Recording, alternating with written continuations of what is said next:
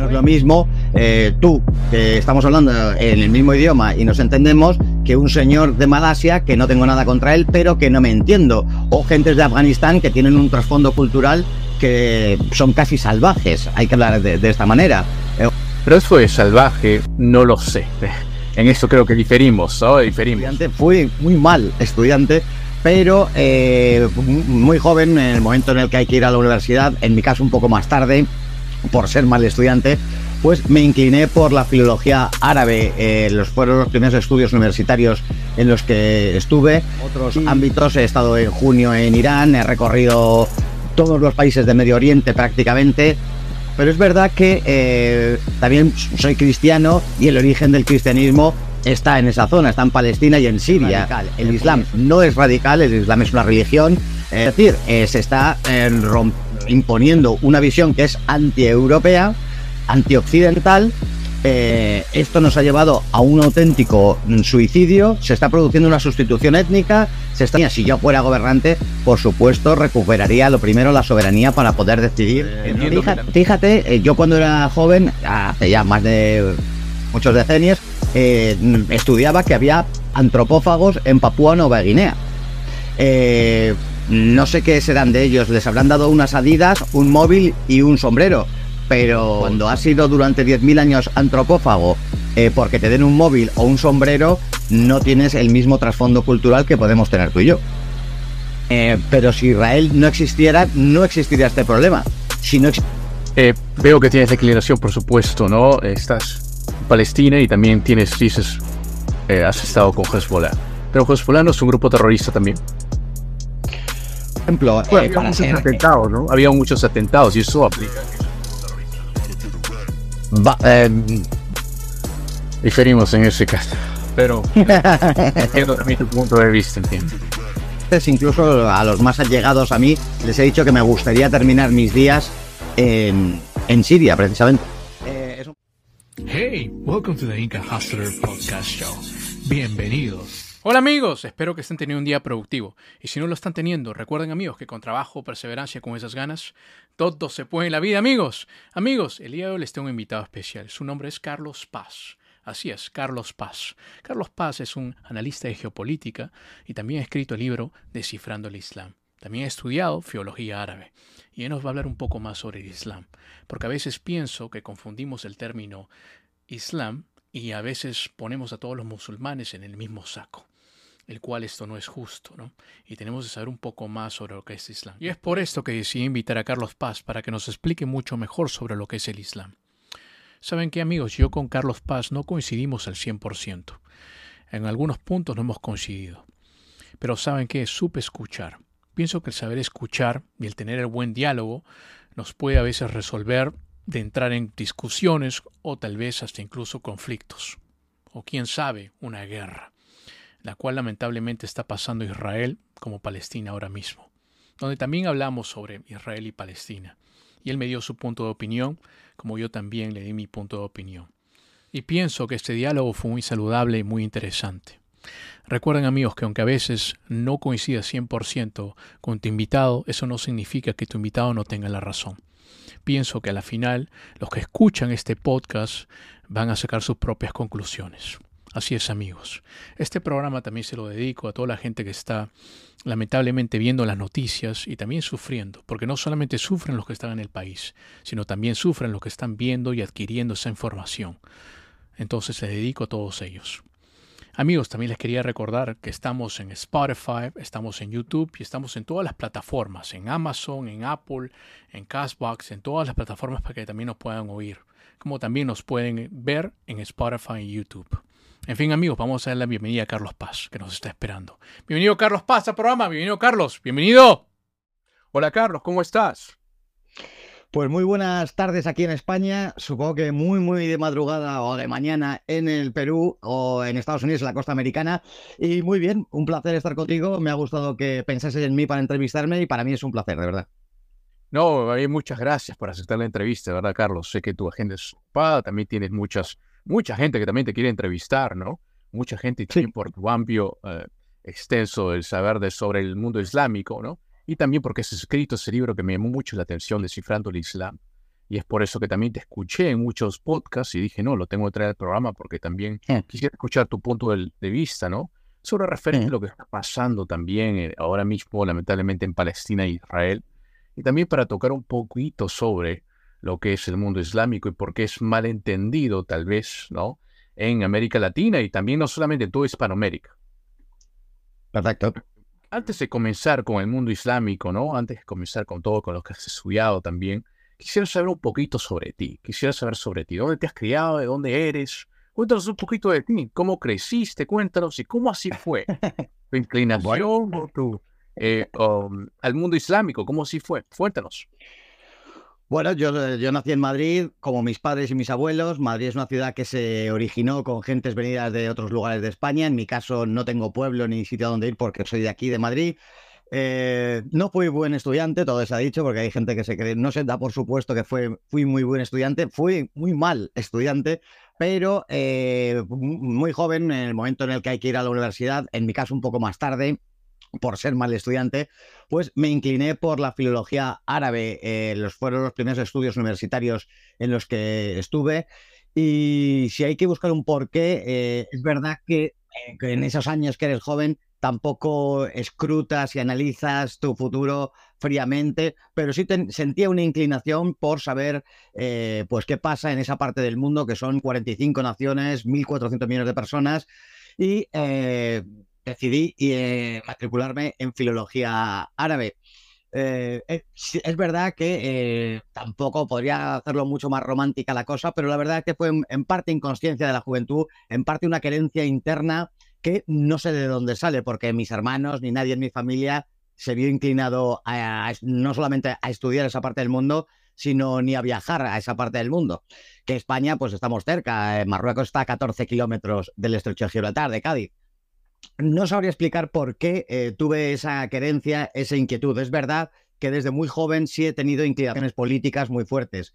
Y recuerdo, por ejemplo, el fallecimiento de, de Khomeini y me, acerqué a la embajada de Irán, yo era muy jovencito, a, saber qué, era Irán, eh, quién había sido Khomeini y luego ya mucho más tarde mi inclinación definitiva es después de los estudios eh, en filología árabe al calor de la guerra de la guerra de Siria en marzo de 2011 estaba recordando que también anteriormente con la invasión norteamericana de Irak me acerqué a la embajada de Irak, siempre tuve ese acercamiento, esa querencia por ir para allá, pero efectivamente al calor de la guerra de Irak en marzo del 2011, pues me acerco a, la embajada siria me ofrezco a eh, ir para allá, quería saber qué, qué es lo que estaba pasando, entendía que los medios de comunicación no solamente no era nada, no era acertada la información que nos mandaban, sino que era muy intencionadamente tergiversada.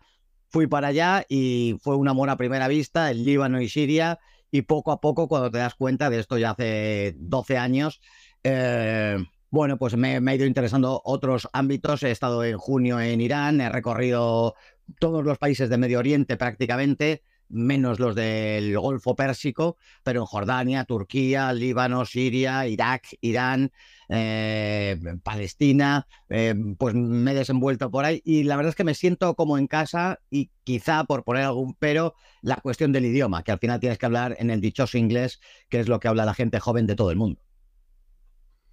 Tiene mucha razón en eso, ¿no? Sí, ahora el mundo tiene que hablar inglés, ¿no? No solamente por el pero un mundo comercial también, ¿no? Por el mundo del mercado, por eso también. Sí. Claro. Muy interesante. Entonces estudiaste filología árabe y también te creciste en Madrid. Pero ¿por qué escogiste eh, estudiar filología árabe? Bueno, pues como te, como te digo, sí tenía simpatías por, eh, por, esa parte del mundo. También me ha interesado mucho Japón, pero no me, nunca me he visto inclinado a leer en japonés, mucho menos aprender japonés he leído algunas cosas de algunos autores, pero no tenía una pasión. Pero es verdad que eh, también soy cristiano y el origen del cristianismo está en esa zona, está en Palestina y en Siria. Eh, cuando, cuando, cuando vas, lo sabes, pero al, verlo impresiona más. Cuando vas a la capilla de Ananías, donde San Pablo se convierte y difunde y crea el, cristianismo, eh, pues es que fue ahí, fue en ese sitio. Y cuando ves que quien cuida aquella capilla es un musulmán cuando ves que el cristianismo en muchos países, en el Líbano y en Siria preferentemente, no solamente conviven, sino que son parte consustancial de aquello, pues te sientes como en casa. En torno, en torno a todo el Mediterráneo, eh, sea musulmán o sea cristiano, la vida es muy parecida. Y entonces yo me, siento allí muy a gusto. Eh, el por qué me empujó a, matricularme en eso y no en veterinaria, pues quizá, como te decía antes, no creo que sepa decirte el por qué. Sí, porque tenía unas fuertes simpatías, sí quería conocer la literatura, yo leo mucho, me gusta leer y conocía algunas cosas de la literatura medio oriental y, quería conocer, eh, yo creo que el ansia de conocimiento, básicamente. Entiendo, sí, sí. Sabes que también a mí me gustó, bueno, he visitado muchos países árabes también y me ha gustado también, este, no sé, me sentí muy bien, por ejemplo, en Beirut, en Líbano, ¿no? Sí, eh, sí. Es un, bueno, Líbano es muy, muy diferente a otros lugares también del mundo árabe, ¿no? Es muy, muy diferente también. Sí. Eh, tocaste un punto muy interesante también, ¿no? Que el cristianismo sí se originó, ¿no? En esos lugares también. Y muchas personas piensan que que no, no se originó ahí, o, lo, solamente lo, lo, relaciona simplemente al mundo musulmán. Sí, el cual no lo es. Ese, es una, ese es un error tremendo. Yo me relaciono mucho a que aquí en Madrid vive un, un representante de, de, la iglesia sir-ortodoxa, una de las originales que funda Pedro en Antioquía, después de la que funda San Pedro en Jerusalén, la segunda iglesia que funda es la de Antioquía, son originales, y sacerdotes católicos le han llegado a preguntar si él creía en la Virgen María. Claro, el, eh, este, este señor que es arzobispo de la Iglesia Ortodoxa no da crédito y dice, ¿cómo no vamos a creer en la Virgen María si la Virgen María era de, era de aquí? Eh, en fin, es una persona que habla arameo de lengua materna, como la lengua que hablaba Cristo. Eh, son los cristianos originales y aquí en Europa o en Occidente nos creemos que es algo exótico que, los, que haya cristianos en Medio Oriente. Es que somos de allí. No, es muy cierto, ¿no? Y es, ahí se originó. Entonces, sí, claro, por supuesto, claro, por supuesto. Bueno, entonces cuéntame, estudiando filología árabe, y algo estudiando, te fuiste a esos países, conociste esos países. ¿Cuál fue el primer país que llegaste? Cuéntanos. Eh, algún país lo he visto a lo largo de, bueno, pues Turquía, por ejemplo, recorrí toda Turquía por eh, cuestión de turismo, no, no tenía yo grandes veleidades en aquel momento. Marruecos por cuestión de trabajo, eh, Marruecos y Argelia por cuestiones de trabajo, eh, además trabajos diferentísimos y absurdos que he hecho. Pero em, los países que me han movido a ir de exprofeso para conocer aquello eh, son el Líbano y Siria, que fueron al calor de la guerra del comienzo en el 2013-14 de la guerra de Siria. No se podía volar desde Madrid a Damasco, entonces tenías que ir a Beirut y desde Beirut en coche llegar hasta Damasco. Eh, a partir de ahí, pues quise conocer Jordania, quise conocer Palestina, quise conocer Irak, eh, quise conocer Irán, Emiratos Árabes, eh, conocer la máxima mm, número, el máximo número de países islámicos, que además, pues esa es una de las tesis centrales del libro, que al ser tan diferente el Islam, pues el Islam cambia según las formas culturales sobre las que se ha ido desarrollando y te das cuenta que nada tiene que ver, como tú decías, ese Líbano eh, con, la República Islámica de Irán o con Emiratos Árabes. Y, yo creo que es enriquecedor para, para el ser humano, para el Islam, que haya todas esas formas, todas esas corrientes, todas esas manifestaciones que luego se reflejan en maneras de ser, de comportamiento, en usos y costumbres enteramente diferentes. Ahora, el mundo islámico, como tú dices, ¿no? Hay un término que se confunde, ¿no? El islamismo eh, radical, ¿no? Y el islamismo que digamos normal, ¿no?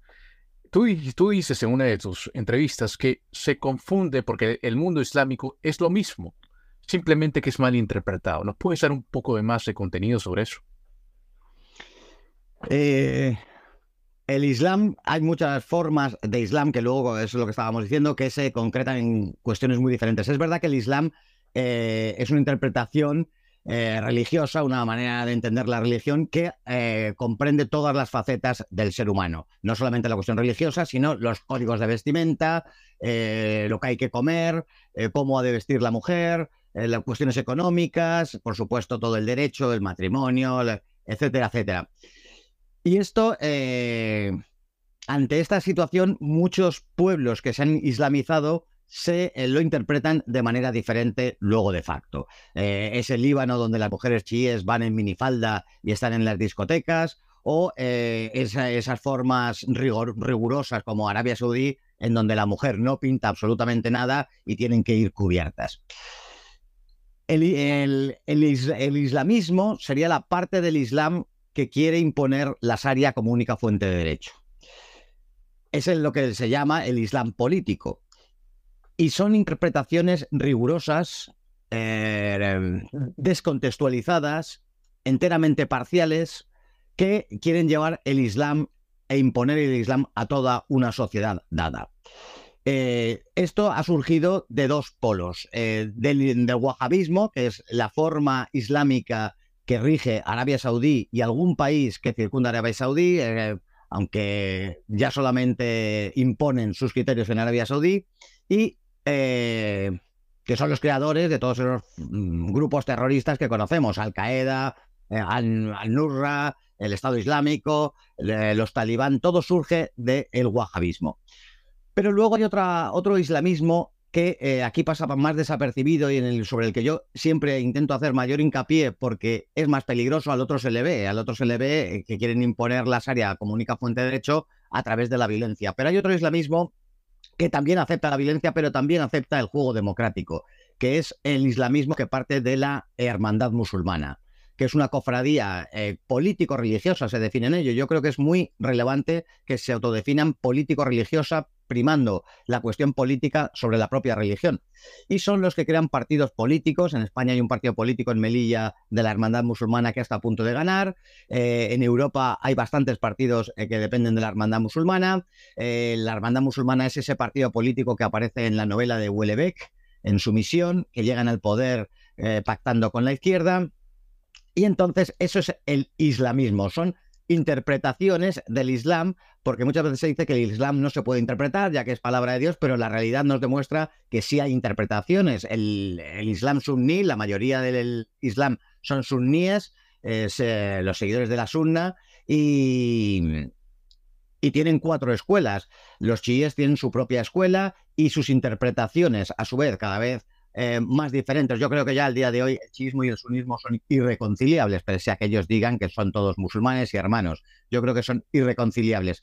Así que sí hay interpretaciones. La Sharia, esa interpretación, esa eh, imposición en la vida social del Islam, no, no, existe como tal, no existe un libro de la Sharia, existen interpretaciones islámicas de cómo ha de regirse una sociedad. Y esto, eh, cuando simplemente Mm, es, forma parte del, derecho conjuntamente con el derecho europeo, por ejemplo, como sucede en el Líbano, como sucede en Siria, como sucede en Egipto ahora, en muchos países, pues no, no conlleva grandes problemas, pero sí es un problema cuando esa Sharia y casi siempre eh, mm, descontextualizada y de una manera radical se quiere imponer a todo un país. El caso de los talibán en Afganistán, el caso del wahabismo en Arabia Saudí, en donde no es posible ninguna expresión, ya no cristiana, sino de ninguna interpretación diferente del Islam que sea la del wahabismo. Eh, ahí es cuando chocamos y, eso le llamamos islamismo radical, que no tendría mucho sentido porque todo el islamismo es radical. El Islam no es radical, el Islam es una religión, eh, que, haya, que la profese quien quiera, pero el islamismo, la imposición de fijar esos usos y costumbres, eh, esa sharia a los demás y que sea la única fuente de derecho, eso es el islamismo y siempre hay que estar en contra. De hecho, muchos países musulmanes, y yo creo, o de mayoría islámica, eh, están contra ese islamismo y yo creo que con esos países son los que nos, con los que nos deberíamos relacionar, puesto que son enemigos de ellos y nuestro. Hmm, muy interesante. Tengo una pregunta. Tú dijiste también en una de sus entrevistas tuyas, que me llamó mucho la atención, que Francia ¿no? Eh, has estado por Francia, has estado también por Francia, pero también parte de, Europa también y Alemania. Y también se está viendo un poquito en Inglaterra también. Hablaste que también, eh, por ejemplo, Francia especialmente, ¿no? Eh, tú fuiste a Francia, creo que en la zona de, Marsella, si no me equivoco bien. Entonces ahí observaste que, digamos, se ha impuesto, digamos, el islamismo, ¿correcto?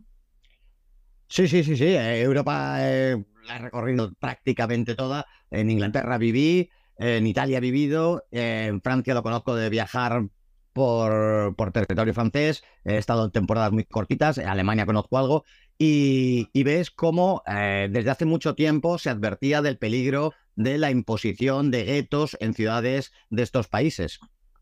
al fin, no se ha querido hacer, se ha querido hacer caso omiso, no se ha querido atender a la advertencia del peligro que eso podía suponer. Y ya, se, y ya desde hace más de dos decenios en Inglaterra, en Bélgica, en Francia y, empieza a estar en Alemania y en Italia, eh, hay ciudades en donde se ha impuesto esa área de la que hablaba, eh, barrios enteros de ciudades europeas en donde esos musulmanes con esa interpretación descontextualizada del Islam imponen su criterio. Y esto se traduce, por ejemplo, en que por supuesto no haya alcohol, un hombre no pueda fumar, en, un hombre ni una mujer, pueda fumar en público, no se pueda pasear un perro, eh, en fin, eh, no puedas jugar a las cartas con tu amigo eh, en una mesa en el bar. es decir, se está imponiendo una visión que es anti-europea, anti-occidental, y esto ha sido gracias a una inmigración descontrolada e intencionadamente descontrolada. Esto en el caso de Marsella quise verlo, no me ataba nada para ir a Marsella, pero quise verlo una Navidad y es espeluznante ver como dos tercios de la población de Marsella, de la superficie de Marsella, no pueden ir los franceses. Eh, los franceses autóctonos, los marselleses, se han ido fuera de la ciudad eh, o eh, poco más que al lado del puerto y, y, la costa, ahí sí hay franceses, pero en el interior no hay. Y había calles que se veía que estaba controlado por eh, gente, gente islámica, eh, en donde la policía te advierte que tienen armas automáticas. El Estado francés ha dejado de tener soberanía sobre barrios de ciudades de su país. Eh, también pasa en Estrasburgo, en, en Lyon, ya no solamente en la periferia de París, ya hay barrios de París en donde esto campa a sus anchas. Eh, en fin, ya son muchas las ciudades de Francia en donde ya no tiene vuelta atrás. Además, el gran peligro de esto es que con medidas eh, que conocemos democráticas, no veo posibilidad. Son ciudadanos franceses legalmente. Ellos no se sienten franceses, por supuesto, pero, pero no podrías echar a alguien que le has dado la nacionalidad francesa. Este es el gran peligro. Ahora Alemania, fíjate, esto anteayer, el, canciller alemán está hablando de deportaciones masivas. Eh, Alemania el peligro que tiene porque los inmigrantes islámicos de, en Francia son de origen argelino, pero eh, Alemania se enfrenta a un problema muy similar con, con, ciudadanos turcos. Y esto tendrá que abordarse, y ya se está abordando. Eh, cuando el canciller de Alemania plantea ya deportaciones masivas, cuando en Suecia ya han dicho que basta ya de inmigración incontrolada, que habrá que elegir. Además, yo creo que cada país tiene que tener soberanía, que no la tiene porque todos estos países de los que estamos hablando, a excepción del Reino Unido, que ya se ha, ido de la Unión Europea, los países que conforman la Unión Europea no tienen soberanía en materia de inmigración. Y entonces es Bruselas, una élite que nadie conoce, la que decide la cantidad de inmigrantes eh, que necesitamos y el origen de los mismos.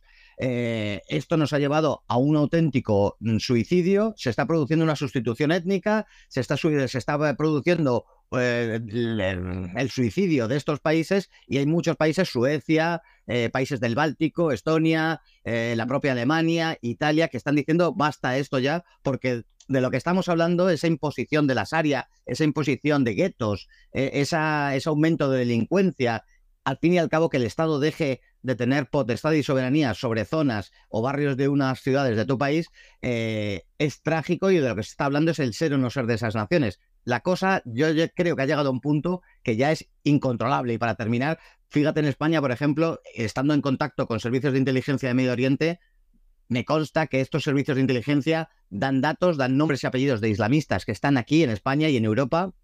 Se calcula la friolera de 60.000 islamistas en Europa. En fin, mm. un, auténtico ejército.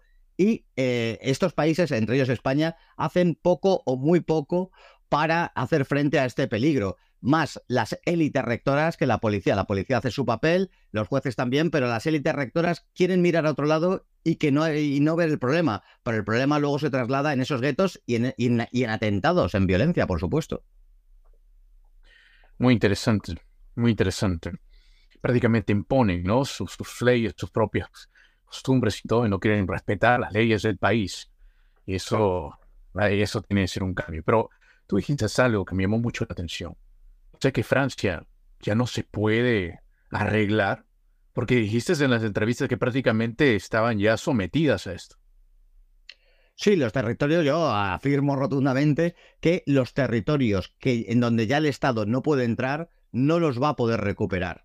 Eh, esos dos tercios de Marsella, yo veo inviable que se puedan recuperar. Son ciudadanos franceses y, son ciudadanos que no se sienten franceses, pero que tienen el pasaporte francés, que odian a Francia y que se rigen y viven al margen del Estado. Niños que no van al colegio, gente que no paga impuestos, bandas, bandas organizadas del crimen que andan impunemente con armas automáticas. Eh, e, esta es la realidad. ¿Cómo se va a solucionar eso con un régimen democrático en donde a mí se me ocurriría sacar al ejército y poner orden, pero cuando hacer eso o eh, idear hacer eso, solo decirlo, causa miedo, te llaman fascista, te llaman racista, te llaman una serie de cosas, y yo creo que no hay voluntad o agallas para que ningún gobierno eh, tome cartas en el asunto y lo solucione como se tiene que solucionar. Como no van a hacer eso, por eso digo que está perdido y el problema va a ir a más, cada vez a más. Entiendo, sí tiene que haber una regulación definitivamente del mundo migratorio. Pero ¿cómo harías si tú fueras un líder político ¿qué harías en ese sentido? ¿Qué solución darías? Simplemente... Bueno, la, solución... España no está en el, lugar... Eh, eh, Barcelona y Bilbao y Almería en España empiezan a tener una similitud de cuando empezó la situación en Marsella o en, o en Lyon a ser la que es, eh, y todavía estamos a tiempo eh, España tiene, España y todos los países del mundo tienen que tener soberanía para decidir si quieren inmigración, si no quieren, de qué tipo, eh, por cuánto tiempo, eh, en fin. Pero es que Europa, los países de la Comunidad Europea no tienen esa soberanía. Si yo fuera gobernante, por supuesto, recuperaría lo primero la soberanía para poder decidir, que fue, además, en última instancia, la gota que colmó el vaso para que Inglaterra el Reino Unido se fuera de, se fuera de la Unión Europea, tener soberanía sobre las cuestiones de inmigración. Eh, y esta soberanía se tiene que recuperar. Desde luego, aquellas zonas, en Barcelona, por ejemplo, el casco antiguo, en donde campan a sus anchas eh, gentes muy parecidas a las de Marsella, las deportaciones inmediatas. Lo que no es, aquí se dan casos de gente que ha sido advertida de que es islamista, no pasa nada, que tienen antecedentes, no pasa nada, y aquí no se deporta a nadie. Tendríamos que empezar a hacer deportaciones masivas. Yo creo en ello firmemente. Y desde luego proteger las fronteras, una, una legislación eh, en materia de extranjería rigurosa y que se cumpliera. Y, eh, y ver qué grupos, por, eh, no es lo mismo tú, que estamos hablando en el mismo idioma y nos entendemos, que un señor de Malasia, que no tengo nada contra él, pero que no me entiendo, o gentes de Afganistán que tienen un trasfondo cultural que son casi salvajes, hay que hablar de esta manera. Eh, o un chino que causan los problemas que causan en cuestiones de materia económica, o un polaco que se integra de manera natural. Tendríamos que hablar en serio y, sin... Hay mucho miedo y mucho, mucha censura, autocensura al hablar de este tipo de temas. Pero para mí los pueblos no, son, no somos iguales, cada pueblo tiene su naturaleza y hay que diferenciar eh, quién conviene que venga para según qué cosas y cuánto tiempo. Y es así, yo creo que habría que hablarlo de manera natural. Entiendo lo que dices, ¿no? Entiendo, entiendo lo que dices. Claro, es muy diferente también integrar, por ejemplo, un hispanohablante de que viene de Latinoamérica a una persona que viene, por ejemplo, de Afganistán. Pero eso es salvaje, no lo sé. En eso creo que diferimos, ¿no? Diferimos. Entiendo que también tenga costumbres y culturas diferentes. Eh, pero, personas pero, de pueblos de Afganistán sean diferentes, pero no pienso que sean salvajes. Fíjate, eh, yo cuando era joven, hace ya más de muchos decenios, eh, estudiaba que había antropófagos en Papúa Nueva Guinea. Eh, no sé qué serán de ellos, les habrán dado unas adidas, un móvil y un sombrero, pero cuando has sido durante 10.000 años antropófago porque te den un móvil o un sombrero, no tienes el mismo trasfondo cultural que podemos tener tú y yo. Bueno, pero para esto también sirve la adaptación y también sirve también eh, el también el querer integrarte, ¿no? En primer lugar, el querer integrarte y no solamente eso también, si hay programas para que te puedan integrar muy bien y para también... El proceso en América Latina, por ejemplo, duró mucho tiempo, ¿no? No fue tan... De la noche a la mañana no cambió eso. O sea, se demoró. Entonces estamos hablando también de, por digamos, de lugares también que se, es recientemente que se han adaptado, que digamos, o no adaptado, sino que recién entrado a Europa o entrado, en ese caso, ¿no? Oceanía, Australia. Entendible. Dime, cuéntame ahora, ¿qué te opinas sobre lo que está ocurriendo lamentablemente en Palestina e Israel? Eh, es difícil, eh, pero bueno, sintetizando, eh, lo que está sucediendo ahora es la conclusión, la consecuencia de unos odios enconados desde 1948. Cuando nos demos cuenta, habrán pasado 100 años del establecimiento del Estado de Israel, un Estado de Israel que el pueblo árabe no aceptó nunca. yo personalmente creo que la, la, constitución del Estado de Israel fue eh, cuando menos eh, muy poquito pensada o quizá pensada para que sucediera esto y estuviéramos hablando de esta cuestión 250 años. Eh, el pueblo palestino y el pueblo, los pueblos árabes han intentado todo desde el, desde el comienzo, el día después que se declararon independientes y soberanos el Estado de Israel, los pueblos árabes atacaron a Israel. Se ha intentado la guerra durante muchos años, varias guerras, eh, fracasó el mundo árabe en su intentona de derrotar a Israel. Después, eh, el pueblo palestino intentó la carta, la baza del diálogo a través de la OLP, que tenía un, era seguido masivamente en Palestina y tenía un refrendo internacional, por eso pudo eh, llegar a acuerdos que no se cumplieron nunca con Israel, aquella conferencia de Madrid, aquellos acuerdos de Oslo, que no se cumplieron nada de lo que eh, establecieron en esas conferencias y precisamente por haber intentado la baza de la guerra abierta, por haber intentado la baza del diálogo eh, y, eh, los acuerdos internacionales y no cumplirse, yo creo que parte del pueblo palestino, en concreto los de Gaza, que están en una situación injustificable como se vive en Gaza, pues han optado no sé si con acierto o no, por la última carta que les quedaba, que era apoyar a un grupo de ese islamismo, de ese, de ese pivote de uno de los dos que contaba antes, que gira eh, el islamismo de la hermandad musulmana, que es Hamas, y eh, por un grupo terrorista. Flaco favor, a lo mejor puede decir mucha gente que les hace a Palestina la cuestión de apoyar a Hamas. Pero esto es la, esta es la explicación, que no la justificación de por qué Palestina eh, ha apostado por ese grupo de la hermandad musulmana que es Hamas. Bueno, muy interesante lo que dijiste, ¿no? Es cierto, si hablaríamos de eh, toda la historia de Israel y, Palestina, nos veremos un montón de tiempo. Y también es muy cierto sobre, eh, lo que ha pasado con Hamas, ¿no? pero te hago una pregunta. Hamas, ¿no? es una hermandad también musulmana, ¿no? La ciudad de hermandad musulmana. Eh, pero jamás, ¿no? Como es una verdad musulmana, también es un, es un islamismo también. Sí. Entonces, eh, ese islamismo que también se, claro, la República de, Palestina también lo, entiendo, es prácticamente el, islamismo también. Pero tengo una pregunta. Eh, Israel, yo sé que también ha ocupado parte del sector de Palestina y es muy cierto. Eh, pero ¿por qué estos actos tan violentos? hay unos odios enconados, hay unos odios que yo creo que son irresolubles. Cuando me dicen muchas veces cómo se podría solucionar, eh, ojalá tuviera yo la clave para solucionar el conflicto árabe-israelí.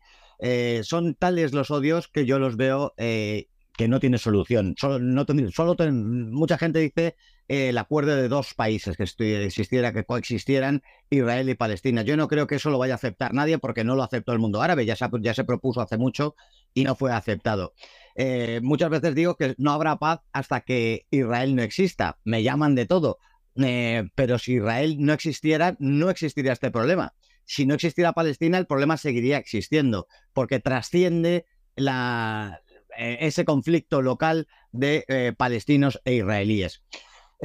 ¿por, qué, ¿por, qué, esta violencia? Es el estallido de, ha sido de un grupo terrorista, islamista, perteneciente a la hermandad musulmana, que si se quisiera terminar con ellos no los habría ayudado el propio Israel, porque jamás ha sido ayudado por Israel, porque jamás está sufragado por Turquía y por Qatar, y esto hay que decirlo, si se quiere acabar con eso, habría que hablar con Turquía y con Qatar y llamarles al orden y que dejen de subvencionar a grupos terroristas. Pero a lo mejor llegamos a la conclusión que no interesa acabar ni con el islamismo, ni con el terrorismo, ni nada de esto. Todos estos grupos siempre han sido sufragados. desde los años 50, cuando Nasser se erigió como una figura del mundo árabe, cuando amenazó al, a Occidente, se sintió amenazado, o parte de Occidente, porque el mundo árabe se, se juntara, Egipto, Siria, Yemen e Irak tienen la misma bandera porque se hizo la República Árabe Unida, y entonces se alimentó la hermandad musulmana, la misma hermandad musulmana que ha hecho Hamas, porque el peligro entonces era Nasser. De la misma manera que se alimentó a los talibán para luchar contra la Unión Soviética en Afganistán. De la misma manera que se, que se alimentó al Estado Islámico, y lo he visto en Siria, para, para derrocar a Bashar al-Assad. Eh, esta, eh, esta, ha sido una tónica de Occidente. No se quiere acabar con el islamismo. De verdad, no, no interesa si alimentas a gentes que tienen un, radicalismo y una interpretación del Islam tan desafortunada y que quieren imponer eh, a sangre y fuego sus criterios eh, por terminar con otros países, con otras, eh, con otras personas o, regímenes políticos que serían homologables con Europa, la conclusión es esta. Has creado un monstruo que ahora a lo mejor no lo puedes parar, como sucedió con el Estado Islámico, que fue terrible, fue lo más horrible que ha vivido eh, Occidente en muchísimos siglos, me atrevería a decir. Eh, y jamás lleva camino de esto. Pero claro, eh, también habrá que explicar que para mí Gaza es un, el mayor campo de concentración de la historia. Están aislados, todos los controles de Gaza están controlados por los israelíes, los israelíes tienen la potestad, como han hecho, de cortarles la luz, el agua y el gas, no pueden comerciar libremente. Cuando ha habido gente, personas u organizaciones que han querido ayudar a Gaza, bien por la frontera egipcia, bien por el mar, Israel se lo ha impedido, parece que es que estuvieran, que fuera como una olla a presión que estaba a punto de estallar y al meter más presión ha estallado. En esta forma que yo creo que no es la más inteligente para Palestina, pero que los dos millones de habitantes que viven en Gaza estaban hartos hasta el punto de confiar en este tipo de gente. Entiendo lo que, lo, que dices.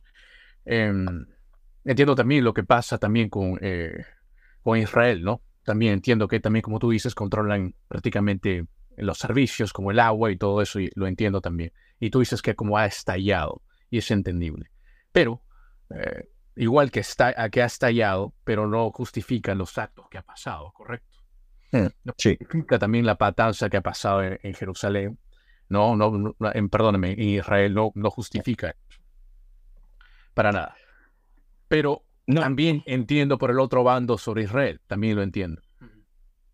Claro. Eh, se tendría que haber obligado, hay muchas disposiciones de naciones, yo, yo no soy objetivo, yo no quiero pasar aquí por una persona objetiva, eh, yo no soy objetivo, tengo fortísimas simpatías por Siria, de Bashar al-Assad, por, eh, por, el mundo de Irán, Hezbollah, he estado con ellos, yo no, porque hay mucha gente que, que intenta pasar de, por objetivo, yo no soy objetivo, lo que sí intento es analizarlo, dejar mis creencias aparte y lograr entender, intentar entender qué es lo que está pasando. Eh, pero, y, siendo así, intento ser lo más justo posible. Israel tiene muchas disposiciones de Naciones Unidas en contra que le obligaban a hacer una serie de cosas y no ha cumplido ninguna. Y el derecho internacional lo ha contravenido muchas veces y no ha habido ninguna organización supranacional que le haya obligado a cumplirlo como se obliga a otros pueblos. Yo creo que esto irrita mucho a, grandísimas partes de, los pueblos árabes que comparten frontera con Israel.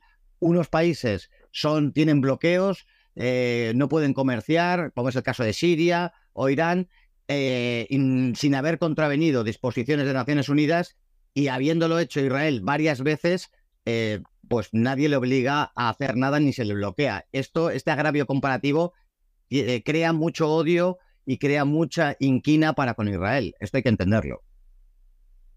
Entiendo. Eh, veo que tienes declinación, por supuesto, ¿no? Estás con Palestina y también tienes, dices, eh, has estado con Hezbollah. Pero Hezbollah no es un grupo terrorista también. No, a mi parecer no. Eh, bueno, por ejemplo, había muchos atentados, ¿no? Había muchos atentados y eso aplica que es un grupo terrorista, ¿no? Em, te voy a decir mi opinión y luego eh, empezaré diciendo lo que es, por ejemplo, para, Estados Unidos e Israel, todo Hezbollah es terrorista, pero para la Unión Europea, por ejemplo, solo es terrorista su brazo militar. Eh, Hezbollah es un partido político que no es terrorista, para la Unión Europea, para mí tampoco. Eh, luego tiene una vertiente asistencial y una vertiente tiene unas milicias. Esas milicias son las que son catalogadas como terroristas porque no son reconocidas por, por casi ningún Estado del mundo. Es verdad que muchísimos partidos libaneses tenían sus propias milicias. Ah, después del final de la guerra civil libanesa en el año 90, hay unos acuerdos en la ciudad saudí de Taif y se llega a decidir que todos los partidos dejen de tener milicias. Hezbollah dice que no, porque Hezbollah fue creado por Irán para destruir a Israel. Esto es una obviedad. Eh, tienen un manifiesto eh, del año 82, eh, cartas a los oprimidos del Líbano y del mundo, en donde son, se declaran chiíes y que su leitmotiv es derrotar a Israel. Cometieron algunos atentados, pero esto ha cambiado mucho desde luego desde el 2006, desde la guerra que tuvieron con Israel y desde el 2014-15, no recuerdo el año exacto, en donde formulan el segundo eh, manifiesto, ya no se declaran chiíes, son un partido nacional y los cristianos que eran enemigos de Hezbollah hoy son aliados de Hezbollah, precisamente porque entendieron que el camino del terrorismo no iba a ningún lado y por eso han ganado algunas elecciones.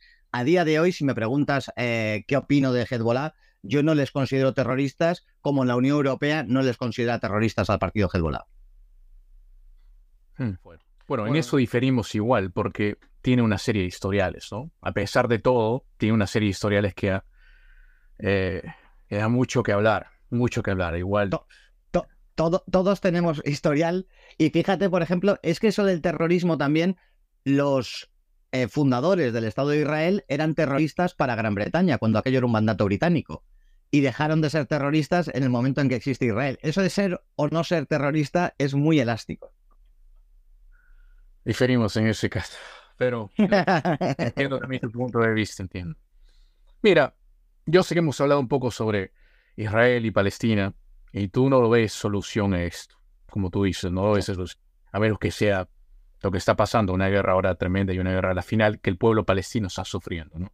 Una cosa es el movimiento Hamas, y lo entendible, eh, el cual eh, estoy en contra de eso, pero eh, también entiendo sobre el pueblo que está sufriendo y también entiendo también que Israel está también no cooperando en esto, en el sentido que también el pueblo está sufriendo, está cortando la luz, el agua, muchos abastos. Entonces, es, es, una pena tremenda lo que está sufriendo el pueblo palestino.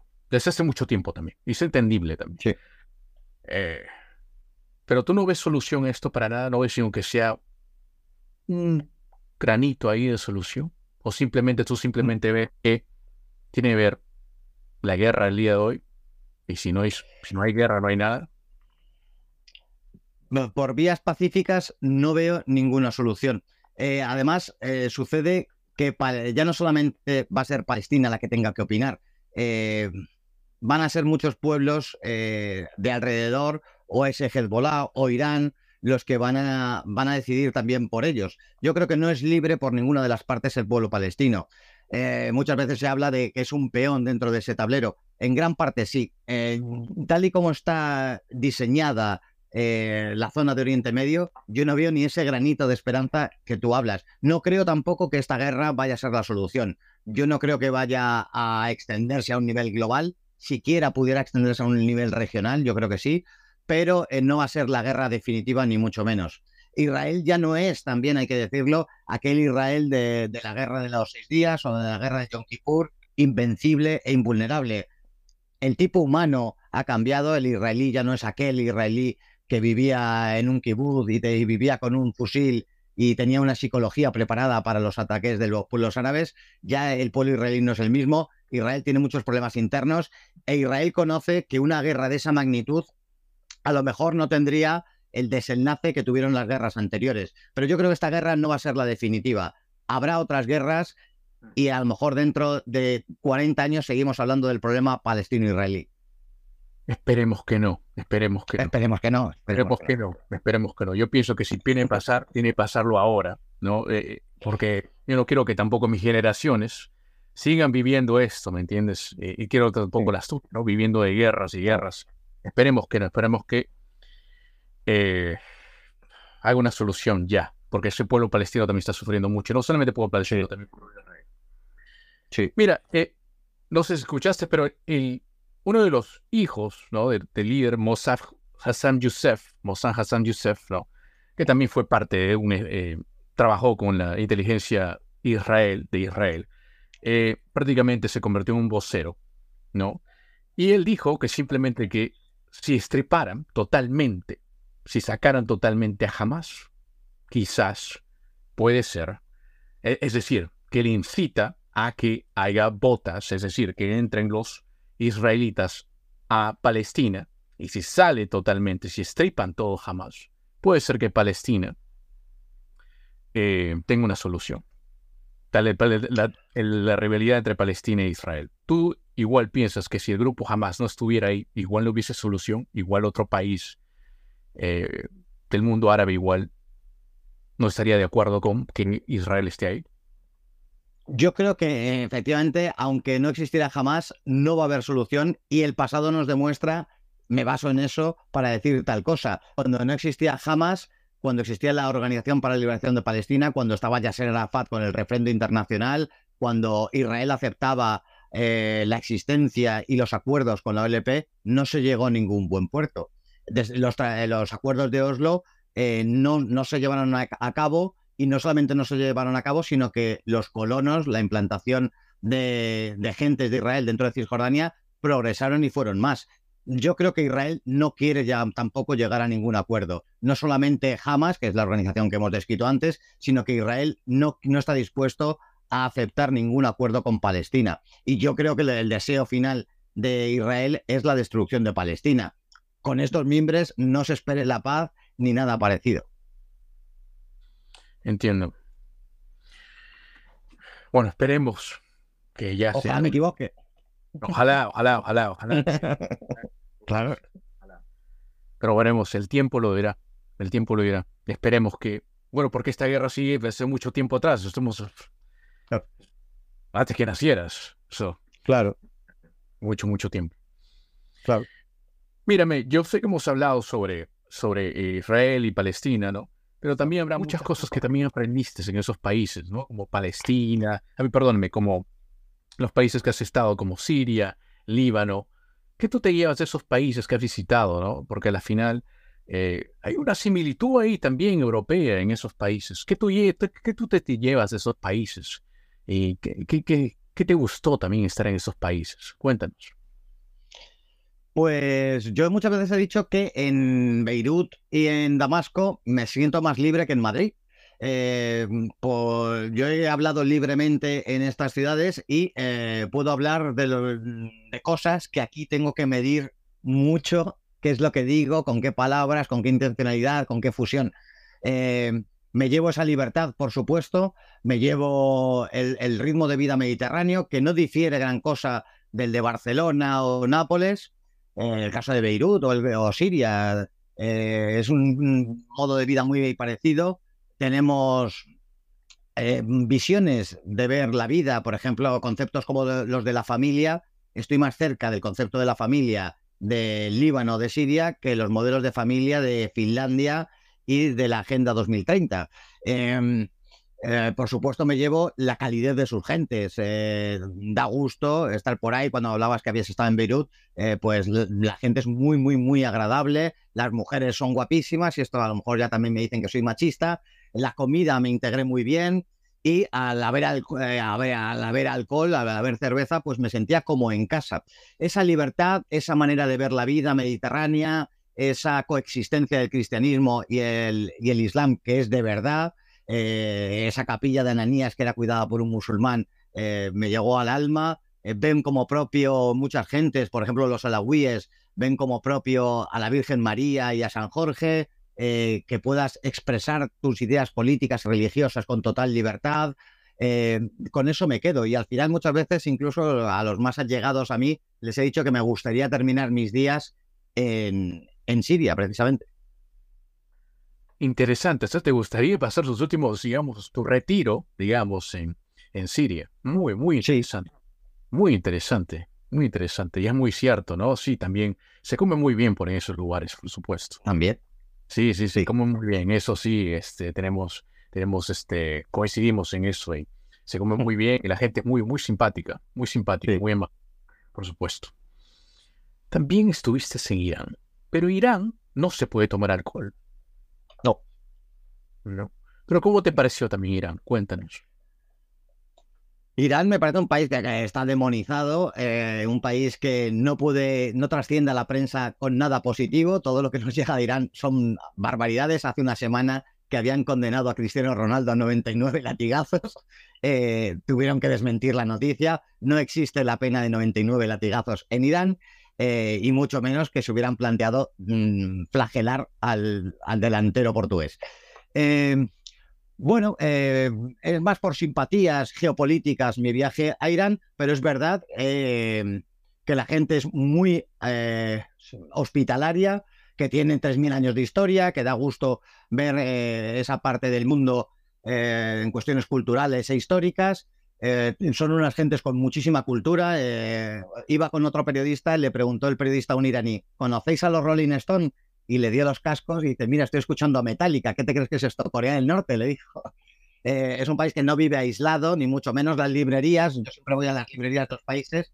Estaba García Lorca, estaba García Márquez, estaba los clásicos Tolstoy, Dickens y Shakespeare. Eh, lee muchísimo la gente, cosa que en España no han dejado de leer mucho y así nos va. Eh, hay un nivel cultural altísimo. ellos conocen mucho mejor Occidente que Occidente conoce a Irán. Eh, paisajísticamente es maravilloso, tiene todos los climas, da, gusto, la comida nuevamente y las mujeres se son de agradecer. Eh, y es verdad que es una república islámica en donde vimos, eh, pues por ejemplo, la transexualidad. las operaciones de sexo están, están, son legales, una cosa que choca muchísimo que en la República Islámica de Irán se esté aprobada la transexualidad. Eh, que no, no, no se ejecuta a los homosexuales, se ejecuta a los pederastas, que no tienen nada que ver un homosexual con un pederasta. Em, vi miles, miles de mujeres sin hijab por las calles de Teherán. Es un tema controvertido el tema del hijab, pero también cuento que mm, para que se vea que hay un, un desfase entre las leyes y lo que y cómo es la vida, es verdad que no hay alcohol, imposible, eh, pero un, desfase que hay mucho entre la sociedad y, la legalidad. Por ejemplo, las, redes sociales, el, WhatsApp, eh, Instagram, eh, Twitter, estas cosas, están prohibidas. Pero públicamente, en la, en la avenida más grande de Teherán, en el sitio más central de Teherán, había puestos en donde públicamente ponían que vendían, creo que se llama VPM, una aplicación para romper la censura y estaba ahí público, lo vendían público en la calle. O, por ejemplo, no existiendo Instagram, todos los buenos restaurantes y no los buenos tenían el logotipo de Instagram y ponía síguenos en Instagram. Es decir, hay un, hay un desfase entre la legalidad, podría, podría decir alguien, están prohibidas, es un, es un país oscuro, oscurantista y que... Sí, es verdad, pero luego de facto lo tiene todo el mundo, porque lo venden públicamente en la, la aplicación para romper esa prohibición. Es decir, eh, yo vi, yo no vi miedo, yo no, yo las gentes, bueno, pues normal es que parece que vas a Marte, pero pues los novios eh, iban cogidos de la mano y se hacían carantoñas en el metro, porque los seres humanos somos iguales en todas las partes del mundo. Eh, a mí no me obligaron a ir a una mezquita, hay cristianos, estuve en la catedral armenia del, del arzobispado de Teherán, en Isfahan hay una comunidad cristiana muy relevante, hay tres escaños en el Parlamento iraní reservado a los cristianos, hay otro escaño reservado a los judíos y otro a los zoroastras, que todavía quedan. Es decir, eh, quitándolo del alcohol, eh, yo no vi ninguna reserva, pude ir donde quise, hice lo que me dio la gana y estuve muy, muy, muy a gusto, tan a gusto que quiero volver en primavera para hacer precisamente un documental sobre la situación de los cristianos en Irán. Muy interesante, muy interesante. Es cierto, es un país muy bello, es un país muy bello, tiene una, unas bellezas naturales muy bellas, tiene diferentes climas, se puede esquiar ayer también. Y este, claro, pues la gente muy simpática, ¿no? A veces no, no es necesario el alcohol, simplemente es visitar el país y relacionarse. Y lo entendí, es entendible. Eh, mira, eh, he creado un cuestionario para conocerte un poquito mejor, para mí, para que te conozcan unos colegas psicólogos, para que también este, te conozcan muchos también. La primera pregunta es, ahí vamos. Si tienes una pizza, yo te digo, yo voy a ser tu chef, eh, Carlos, el día de hoy voy a ser tu chef, tu personal. Tengo la masa de la pizza. ya lista. ¿Qué ingredientes quieres que le eche a la pizza para que sea tu pizza perfecta? Pues tomate natural, queso y jamón, por ejemplo, muy sencillita. Yo soy una persona sencilla. Muy buena. Sencillo, pero está buena la pizza. sí. Ahí vamos. ¿Cuál es tu mejor manera de viajar? Si te digo, Carlos, hay una manera que puedes viajar a todo el mundo. En barco, en avión, en bicicleta, en auto. ¿Cuál sería tu mejor manera de viajar? O la ideal. Eh, lo tengo muy claro. siempre, por lo que el medio de transporte que estoy enamorado es el tren. Yo creo que el tren no llegas por la rapidez del avión y entonces la rapidez te hace perderte muchas cosas por el camino. El tren va parando en sitios y se va subiendo gente de cada sitio y vas conociendo, eh, recorrer Europa y vas viendo cómo se sube un austriaco, un italiano, cómo va cambiando la idiosincrasia de los pasajeros. Y el tren además tiene un aire, cada vez menos, pero tiene un aire romántico que no lo tiene ningún otro medio de transporte. Interesante respuesta. ¿Cuál es tu película o serie favorita? Pues no, veo no veo series, eh, no, he visto Netflix en mi vida, ni cosas de esas. Eh, soy muy cinéfilo, me, ha gustado mucho. Pues quizá eh, los clásicos me encantan. Si te tuviera que decir alguna película que me ha encantado y que no me canso de verla, por ejemplo, Hilda o La Ley del Deseo. Perdona, un, tranvía llamado Deseo. Estaba pensando en una cosa del modo bar. Eh, una película más nombrando, eh, un tranvía llamado Deseo, la, la adaptación de Tennessee Williams, o, eh, o Hilda, o cualquier película de cine negro de Bogart, me quedo con ellas. Hmm, interesante. ¿Qué te asusta o qué te da miedo? ¿Tal vez una situación, un animal? Los animales me encantan. Quizá los insectos me dan repelús, pero no miedo, me dan grima. Y una situación de miedo, pues he pasado miedo muchas veces, sería un inconsciente si te dijera que no, pero el miedo lo domino bastante bien. No hay nada que me dé, no tengo ninguna fobia, hay gente que tiene fobias a cosas muy dispares, no hay nada que me dé fobia ni que me ni que piense que me puede dar un miedo que yo no pueda controlar. Cuando tú estás en el avión, ¿te gusta estar en la ventana o prefieres el pasillo? ¿O los dos? Pues me da igual, pero ah, pasa una cosa que no sé si es curiosa y, a lo mejor tú me la puedes explicar siendo psicólogo. Yo tengo mucho vértigo. Eh, y a lo mejor estar, pues mira, estar colgado de una cuerda a 200 metros sí me daría miedo, pero en el avión no tengo miedo, se pierde la perspectiva yo creo y no me da vértigo, es más, me encanta, si me dan ventanilla, fijarme por dónde voy y es una lección de geografía que es impagable. Me da igual, pero ventanilla me gusta. Mm, ventanilla, entonces, ventanilla. ¿Cuál es tu color favorito? Mi color. Olor favorito. Ah, olor. Me gusta mucho eh, la lluvia, el, olor de la lluvia, si estás en el campo mucho más que en la ciudad. Eh, los perfumes no me gustan. Pues eh, recuerdo mucho por olores, recuerdo a personas, a mi padre que falleció, le recuerdo mucho por cómo olía. para mí es muy importante el olor, pero quizá el olor de la, de la tierra mojada me encanta. O el de los pinos me gusta mucho. Hmm, interesante. Sí, es un buen olor, por supuesto, en la tierra mojada. ¿Cuál es la aplicación más usada tuya en el teléfono? Yo he odiado los teléfonos eh, hasta el punto de que tengo 51 años y los empecé a utilizar con 49, hace dos, por un trabajo. Yo odio la tecnología, odio los teléfonos. Y es verdad que hace un año y medio me hicieron Twitter y ahora lo manejo mucho. La respuesta, sabiendo todo ese bagaje anterior, la que más manejo es Twitter. Ya veo, ya veo. Bueno, esta pregunta creo que ya lo sé, pero... Te, bueno, ¿te gustan los libros de papel o prefieres también escuchar los audiolibros ahora? No he escuchado un audiolibro nunca, nunca lo haré. Y como se ve por ahí atrás algo, eh, me encanta el libro porque no es sustituible ni por el ebook, ni por el audiolibro, ni por nada que inventen estas gentes. En eso te doy la razón siempre. 100%, me encanta leer. Carlos, ¿algún día tú pensaste cambiar tu nombre o siempre te gustó tu nombre, Carlos? nunca he pensado cambiar mi nombre y me he sentido a gusto con Carlos. Creo que es un nombre bonito, eh, era muy común eh, los chicos eh, de, mi, cuando, de mi edad, cuando teníamos pequeños, había varios Carlos allá donde ibas. Quizá ahora están más en desuso, pero me gusta mucho, la verdad, sí, me gusta.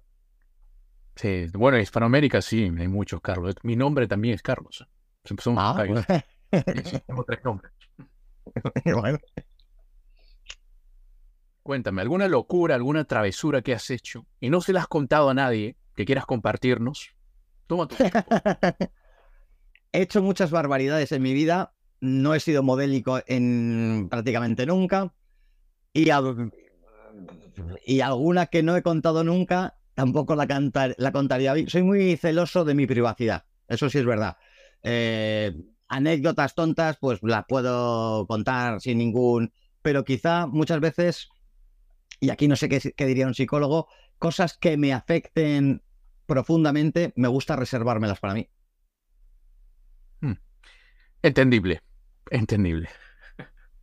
A ver, vamos a ver tu intuición. Del número del 1 al 10, ¿qué número estoy pensando? El 9. Hmm, un poquito lejitos, el 5. A ver, Carlos, ¿qué piensas que hay después de esta vida? Yo, yo soy creyente y creo que tenemos cuerpo y alma. Creo en la existencia de Dios, creo en, la vida del mundo futuro, como dice el credo, eh, y creo que hay un premio y un castigo. Eh, a veces, bueno, me lo he planteado muchas veces para llegar a estas conclusiones, eh, y creo que por méritos mm, yo desde luego no se salvaría mucha gente y yo desde luego no. Yo creo que al final estaremos en esa vida futura, en ese mundo por la eternidad, además, un concepto que nuestra mente no puede entender. Mm, yo creo que no podemos entender el cero, la nada, no lo podemos entender y la eternidad tampoco. Eh, pero que no tendrá nada que ver con esto, lógicamente, pero que yo creo que se condenará aquel que quiera condenarse. Yo creo que al final, eh, como en mis exámenes de joven, que siempre aprobaba cuando daban otra oportunidad, pues me salvaré en esa segunda oportunidad que tiene que haber después del juicio final. Algo parecido. Entiendo. Se ve que eres creyente. Sí. Eh, además, eso no se puede desarrollar. Hay mucha gente que, hablo con ellos, alguno alguna persona que me ha dicho, quiero creer. Debe ser. Hay gente que no cree o no se plantea nada, pero hay gente que debe ser descorazonador eh, querer creer y no poder. Y no, solamente por la razón puedes vislumbrar algo, puedes ver que es posible, pero yo creo que es una cuestión interna, un don de, de Dios, al fin y al cabo, la fe, y si no se tiene debe ser eh, muy duro, muy debe ser descorazonador. Entiendo. Carlos, si tienes de escribir tu vida, toda tu vida, hasta el día de hoy, ¿Cómo tú describirías tu vida en unas cuantas líneas? Las líneas que tú quieras. Una infancia muy feliz. Bueno, la, juventud y la madurez también feliz. Yo recuerdo siempre todos los colegios, aunque me fuera muy mal académicamente, lo recuerdo muy bien. Eh, y que he hecho lo que he querido eh, dentro de lo que he podido. Eh, me hubiera gustado hacer algunas cosas que no han podido ser, como todas las personas, pero creo también aún no, aún no creyendo en la predestinación, que ha sucedido por algo. Si, no, si hubiera hecho cosas que me hubieran gustado, no hubieran sucedido otras que me han encantado. Las cosas pasan de casualidad, conocer a una mujer o una, amistad son casuales, no están en nuestra mano y he tenido mucha suerte. Si me tuviera que morir mañana, mm, hombre, no, no me viene bien morirme mañana, pero quiero hacer más cosas, pero me moriría a gusto. Muy, muy interesante. Bueno, acabamos el cuestionario, espero que te haya gustado. Sí, sí, nunca, nunca, nunca he tenido una entrevista así y estaba disfrutándolo, estaba a gusto. Sí, sí. Ahora esta pregunta eh, quiero hacértela, eh, ya que eh, sabes mucho de la, del mundo islámico, no solamente, pero sabes política en general. Eh, a preguntar, ¿cómo tú ves el mundo, ¿no? que se dice globalizado o el mundo en general, de aquí a unos 50 años? donde quizás no ya seamos mayores o quizás no estemos en, este, en esta tierra. ¿Cómo tú ves la humanidad? ¿Cómo tú ves? ¿Ha evolucionado o tal vez vamos a seguir como siempre hemos estado? ¿Cómo tú lo ves? ¿Tú ves un buen futuro para esto? Yo creo que es difícil, es muy difícil esto y igual se ve dentro de, de 100 años esta entrevista en algún lado. Em, nos quiere, estamos en un, mundo, en un momento histórico en el que se quiere, esa globalización quiere imponer una serie de criterios a nivel planetario. Pero yo creo que ya hace tiempo que ha fracasado. Yo no, yo no creo que se vaya a hacer un gobierno mundial ni que nos vayan a imponer una serie de cosas que aún hoy quieren imponerlas. Yo creo que en los próximos años, en los próximos 10 años, va a ser la victoria y ya se está viendo de las soberanías de los países eh, de, los, de las personas que rigen nuestros destinos, no sabemos qué, quién, quiénes van a ser, qué, qué van a decidir, pero yo creo que quiero pensar que aunque hemos involucionado en algunas cosas, eh, fíjate cuando te decía que España la gente no lee, la gente es bastante inculta, maleducada y estúpida, yo creo que eh, iremos a mejor. Quiero pensar que hay un futuro más próspero. Siempre cuando hacemos eh, películas utópicas, pensamos eh, que tiene que haber algo apocalíptico, algo malo. Yo creo que va a ser a mejor. ¿Qué, ¿Qué va a pasar? No lo sé qué va a pasar, pero yo quiero pensar que el ser humano va a ser mejor y va a recapacitar y va a volverse a producir algo parecido a un renacimiento. Yo creo que a lo mejor, incluso en los últimos años de mi vida, veo el comienzo de un renacimiento eh, y un interés por la cultura y un interés por, por ser mejores. Quiero pensar eso. Interesante lo que dices. Pero aunque sea así, ves, hay un, un poquito ahí de, fe en que nosotros vamos a mejorar ahí. ¿eh? Pensarlo. Sí, sí, sí. Y yo también tengo fe en que nuestras siguientes generaciones, eh, especialmente mis hijos y los que sigan, espero que también eh, la tecnología les ayude. Eso espero. Ojalá. Claro, pero también hay que inculcar eso, de que eso es sí. sí. Tienen eso, mucha razón. Bueno, me ha encantado conversar contigo, de verdad, Carlos. Pienso que ha sido una charla y una, un diálogo muy, muy extenso y también, donde también se, eh, es escuchar también la otra parte. No estoy de acuerdo contigo 100%, pero también es, eh, entiendo también lo que dices. Entiendo, por supuesto, y pienso que el diálogo, eso nos hace entendernos mutuamente, por supuesto. Sí. Sí. Antes de irnos, algo que quisieras contarnos.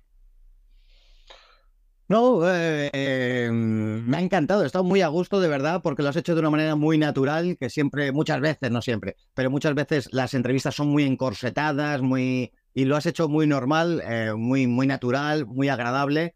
Y, no sabía exactamente a lo que venía, si habla, íbamos a hablar del Islam y este tipo de cosas, pero ha sido mucho más amplio que eso y he estado muy a gusto. La verdad es que yo creo que puede ser incluso interesante para la gente que le interese estos temas o, mi persona esta entrevista. he estado muy a gusto, de verdad. No, no, me había mucho, mucho gusto y, gracias una vez más por aceptar la entrevista. Como te dije, este diálogo me pareció muy, pero muy, muy interesante. Y pienso que también para muchos que nos van a ver en Spotify y en, otros, en otras plataformas, ¿no? También ellos van a aprovechar esto. Muchas gracias. Pues muchas gracias y un saludo, de verdad. Gracias. Amigos, si les gustó esta entrevista, no se olviden de compartirla y nos vemos en la próxima. Inca Hustler is out.